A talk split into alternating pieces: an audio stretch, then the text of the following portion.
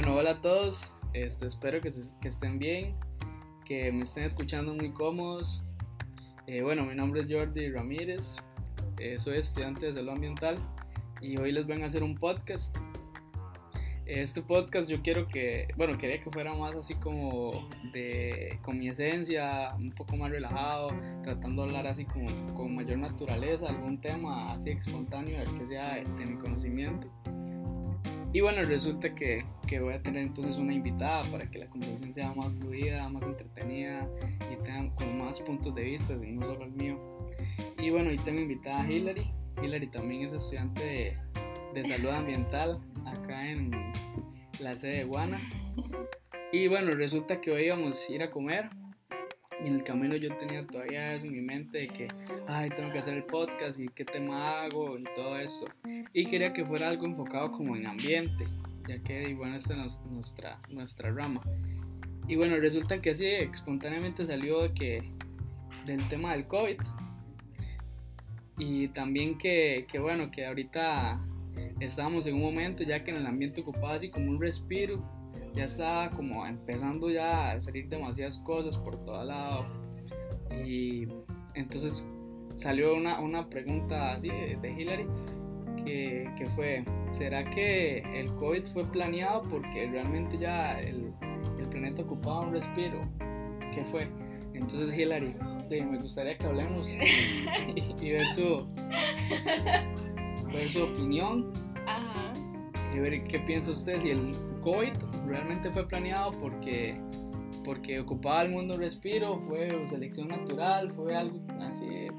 Digamos, planeado, planeado como tal no lo pienso, pero sí pienso que fue un proceso biológico que tenía que darse, algo que tenía que pasar. Porque, o sea, no solamente ha sido afectado el sector ambiente, ha sido afectado el sector económico, el sector salud, o sea, y las personas, el, ser humano ha tenido que ver una realidad distinta a la que nos está acostumbrado ha tenido que concientizarse en muchos temas, ha tenido que ver, darle importancia a cosas que quizás antes no daban importancia.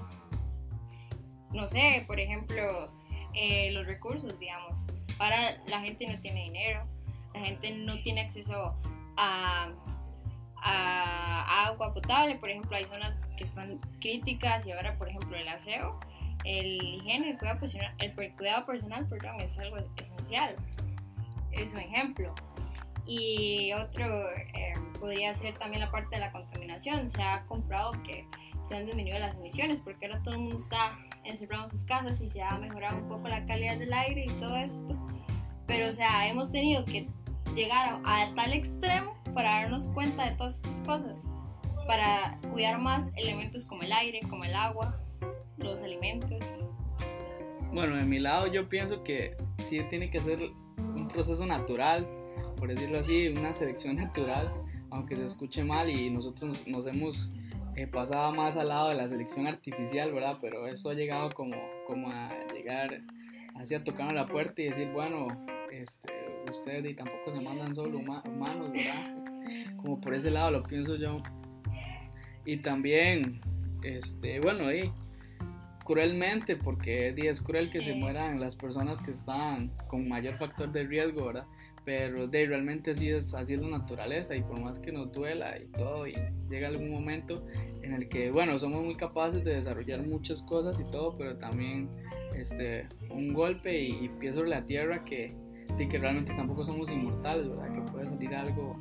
Pero esto lo que estoy haciendo es liberando carga digamos como liberando la sobrecarga humana que hay en el mundo digamos para que los recursos sean suficientes. De, sí tal vez.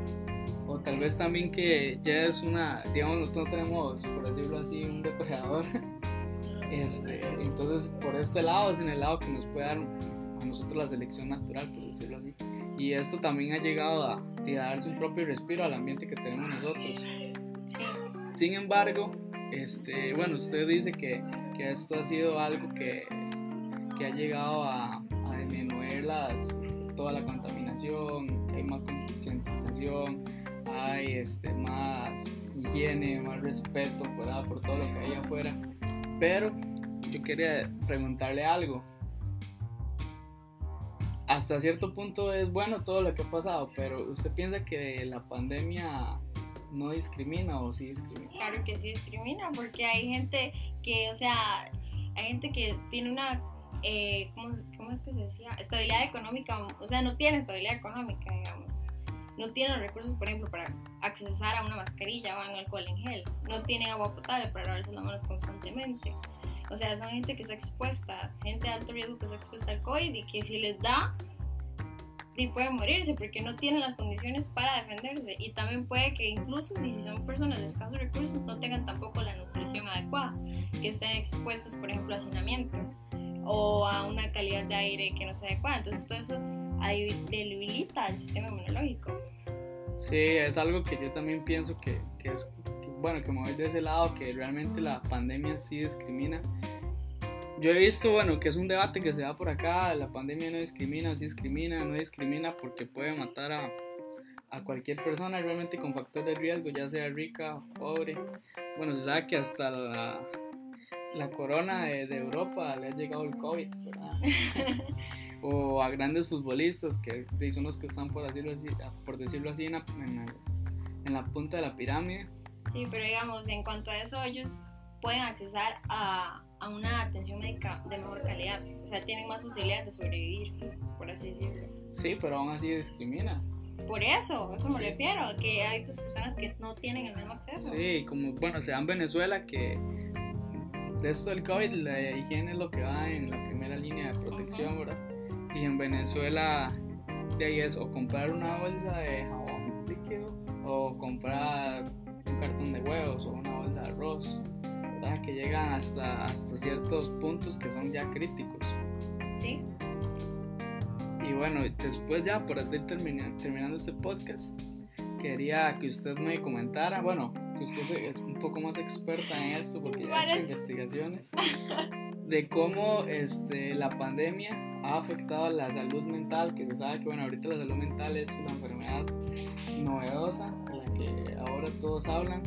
Entonces quería preguntarle, este, bueno, que usted nos hable un poco de lo que piensa usted, de lo que ha hecho la pandemia en nuestra salud mental y la verdad es que sí le ha afectado, y más aquellas personas que están acostumbradas a estar casi que la mitad del día afuera y lo que llegan a la casa es a dormir, o sea, mucha gente no es normal, o sea, por ejemplo, uno que está en la U, yo en, en, el DEPA estaba prácticamente en la noche, todo el día pasaba porque mis horarios siempre eran todo el día y, y ya ahora fue un golpe que la nada no pasa encerrado, a veces pasa uno siempre con la familia que tampoco está acostumbrada y hay conflictos familiares, hay este estrés porque uno está ahí y más la carga académica si está estudiando o si está trabajando este y a veces uno no sabe cómo lidiar con eso porque no, no está acostumbrado a ello.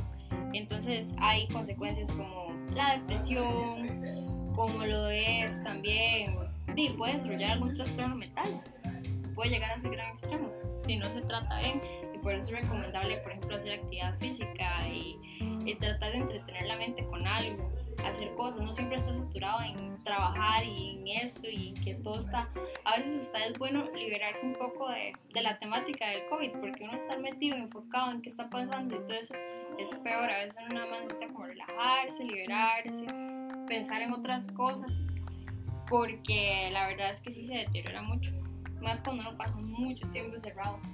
Y todavía yo siento que las personas que viven en zonas rurales todavía tienen como la ventaja de que tienen, tienen ese respiro, que pueden salir un poquito a la zona verde o a lo que tienen alrededor, pero la gente que está en una ciudad, en, en un espacio muy reducido, que no tiene una zona verde, que no tiene dónde ir, de verdad que es muy difícil.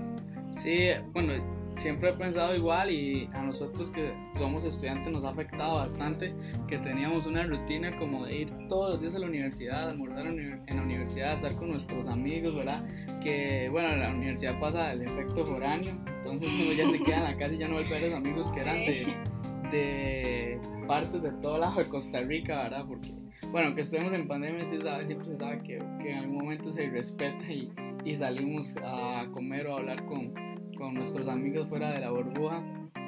Y no, realmente me he sentido, o sea, ya un punto de decir que ya quiero que termine esto, aunque al principio era como, sí, estamos en la casa, este, hacemos nuestro propio horario de la U, pero ya, o sea, ya llegó un punto en el que esto es increíble. Y no me imagino la salud, esa es la salud mental de nosotros, los que estamos privilegiados a un lado, ¿verdad? La pandemia. Está la salud mental de las personas que están al otro lado, donde ahorita lo están poniendo todo, que, que ya no... No tiene trabajo, que no... No hay comercio, sí. Bueno, ahorita andábamos comiendo en un restaurante, como se llama El Callejero, no sé si alguno lo conoce acá en Liberia, que un viernes o prácticamente cualquier día pasaba súper lleno, no podía comer, tenía que hacer fila para poder sentar. Y hoy llegamos y éramos nosotros y dos, tres mesas más, nada más. Y nosotros decimos, wow, ¿cómo, ¿cómo ha llegado la pandemia a afectar? Y este negocio que le está yendo bien, ahora, ¿cómo estarán aquellos negocios? Muchos han cerrado. Ya. aquellos negocios que dependen del turismo, que están a, a un lado de, de la, de la playa, donde llegaban todos los turistas a dejar su, su, dinero por acá. Esa salud mental de ellos debe estar muy deteriorada y no me puedo imaginar lo que estarán pasando en este momento. No sé qué piensan ustedes. Sí, obvio, y el sector económico de ahora, y no solamente en el país, sino en todos los países, han subido los impuestos, la gente ya no sabe qué hacer, o sea, hay gente que literal no sabe qué hacer porque no encuentra trabajo, y ahora quién va a encontrar trabajo, los trabajos están súper reducidos, y hacer un negocio propio también cuesta, más ahorita también, ¿por qué? Porque ahora la gente, o sea, pocos tienen el lujo de salir a comer, por ejemplo, o sea, este, porque hay gente que simplemente tiene que ahorrar sus recursos, los pocos que le queda, hay otra que más bien anda pidiendo. y es cierto, porque o sea, no hay, ya no hay, no hay nada, no hay dinero y la situación está cada vez peor. Y siento que eso también nos ha ayudado a concientizarnos sobre el valor de lo, de lo que realmente importa. Porque a veces, no sé, gastamos dinero en cosas que realmente no son necesarias. Y a veces nos olvidamos de la persona que está a la par.